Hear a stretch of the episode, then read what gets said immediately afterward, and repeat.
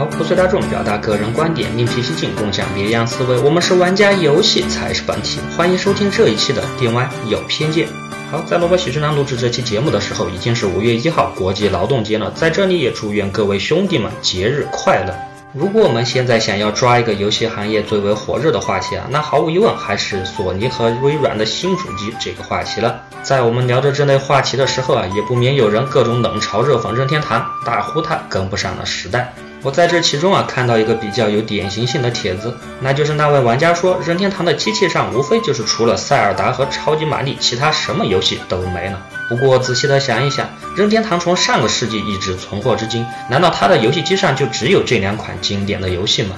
而我们不妨就将时间线拉得长远一点，今天就来认真的聊一聊我们任天堂的历史上到底出过哪些经典的让我们回味的游戏。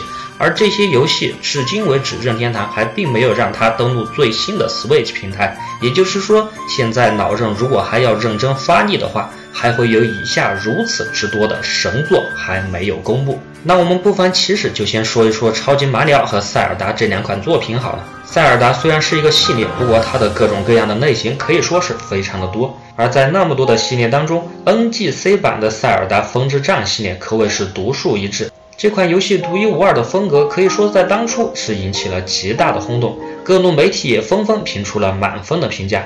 那款游戏对比《荒野之息》可以说是更加的清新可爱，也更为的轻松。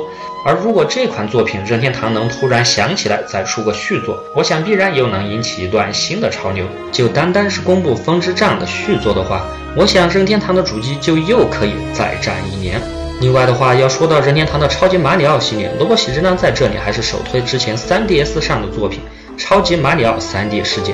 在萝卜喜之郎看来，我认为这款作品应该是超级马里奥的正统一些续作当中呢体验最为好的。虽然还有号称巅峰的阳光马里奥和银河马里奥系列，但是因为这款游戏实在是太老，萝卜喜之郎也玩的不多，就不在此做评论了。这款超级马里奥 3D 世界，它集清新趣味于一体。萝卜喜之郎当初玩的时候可是被震惊了又震惊的，它的关卡创意、风格和音乐都是堪称业界的巅峰。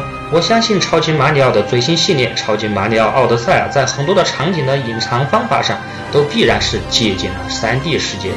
另外的话，这款游戏的制作的完成度也是堪称巅峰。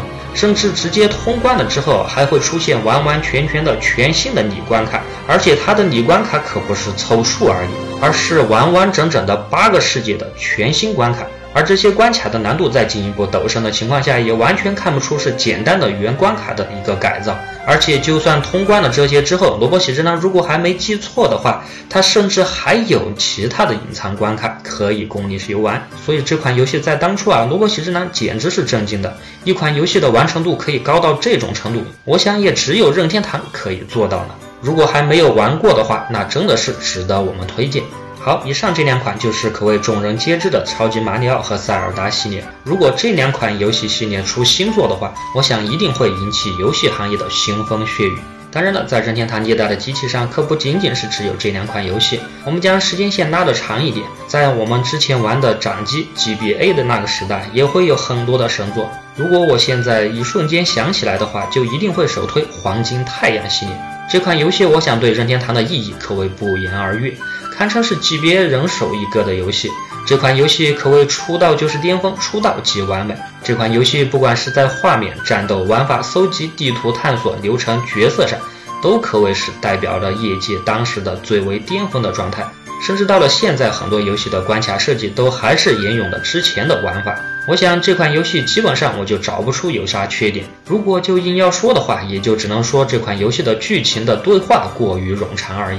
我们再举一个 3DS 上的神作《星光神话》，这款从 FC 过来的系列复活的可谓是非常的成功。在当时啊，这款游戏甚至还配套发售了一个游戏的支架。萝卜喜之郎至今都在用这个支架支我的 Switch 玩游戏。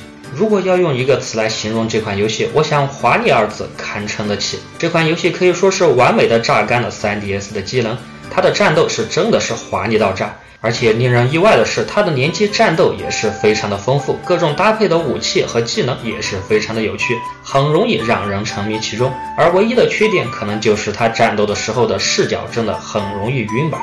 不过操作还是相对容易上手的。另外，我们这么一聊，萝卜喜之郎甚至还直接想起过我们的《银河战士》系列在哪里。我记得当时 Switch 发布的时候，可是说这款作品是要登录我们新主机的。虽然任天堂应该不会食言，不过到底要等到什么时候我们才能玩上呢？如果等到《银河战士》发售的那一天，我想任天堂又会进入我们的热搜榜吧。好，以上我们所讲的就是任天堂本社的一些游戏。很多小伙伴很不服气，说任天堂的主机上主要是由本社的游戏所撑起的。那我们现在就来盘点一下任天堂系列主机上那些非本社的一些经典的神作究竟有多少。我们还是将时间线继续往回拉，甚至拉到 GBA 之前，那个时代的任天堂主机应该是 NGC。在 NGC 上，我一下子可以想起来的游戏就是《红霞乔伊》了。这款游戏简直是完美的诠释了卡普空什么叫做动作游戏，完全就是那个时代的动作游戏的直牛耳者。那款游戏的战斗真的是非常的舒爽，时间倒流在那个时代，这个技能可以说是绝对的新颖。脚踢导弹的设定啊，我至今都记忆犹新。另外的话，再回到我们的掌机 GBA 时代，那个时候我们还记得有一款游戏叫做《我们的太阳》。就是小岛秀夫做的那款游戏，这款游戏也真的是非常的有创意。但是啊，这款游戏还附带了一个太阳能的感知器，也就是说，这款游戏你必须拿到户外去收集太阳的能量，才能对抗吸血鬼。而战斗也是非常的精良，其手感极度良好，BOSS 战也是非常的刺激，而且还深度融入了小岛秀夫的潜入式的玩法，在那个时代也是非常的刺激。当然，很可惜的是，这款游戏也是没再有续作。如果任天堂能把这款游戏继续的放出来，我想也一定能火上一段时间。说到这类硬核类的游戏啊，萝卜喜之郎就不得不提到 FFTA，也就是最终幻想战略版了。这款游戏啊，真的是极度的专业和细致。萝卜喜之郎至今都记着当时的各大游戏媒体的评价，都是这是绝对是一款让你可以玩一年的游戏。这款游戏的系统真的是非常非常非常的严谨，每一个角色都非常的有特色。就单单是技能的搭配就可以杀掉你无数的时间，而其中的音乐和场景也是非常的完美。也许唯一的缺点也就是它的战斗稍微有些拖慢罢了。至少《萝卜骑士郎在现在看来，《最终幻想战略版》这款游戏啊，它在战棋类游戏中的地位和严谨的风格啊，它一直都是战棋类游戏世界里的一个标杆。进而说到标杆类的游戏，那么我们之前提的卡普空啊，也就是动作类游戏的标杆了。除了之前说的红霞乔伊之外，我想最为耳熟能详的就是洛克人 Z 系列和洛克人 EXE 了。一个是当初 GBA 上的动作游戏巅峰，一个是当时 GBA 上的 RPG 的加上了动作游戏的巅峰。我们先说洛克人 Z 这款游戏，角色够酷，手感一流，挑战满满，风格独此一家。我觉得萝卜喜之郎在这里推荐洛克人 Z 系列，简直就是有点班门弄斧了。这款游戏绝对是你必玩的游戏。而如果这款游戏真的可以有续作的话，那真的是太好了。可惜这款游戏在第四代的时候啊，制作方非要把主角弄死。就算后面还出了 ZX 和 ZXA 系列，都反响平平，还真的是让人唏嘘不已。如果你要说之后还有苍穹雷霆，对不起，这确实是蛮好玩的。不过我要的是洛克人 Zero，谢谢。我们再说回洛克人 EXE 系列。这款游戏的玩法，它的独特性啊，至今我觉得还没有哪款游戏可以敢明着借鉴的。而且我想，这还主要不是版权的问题，而是这款游戏的设定真的是非常复杂，想要将它做得非常的平衡，这难度是非常的高的。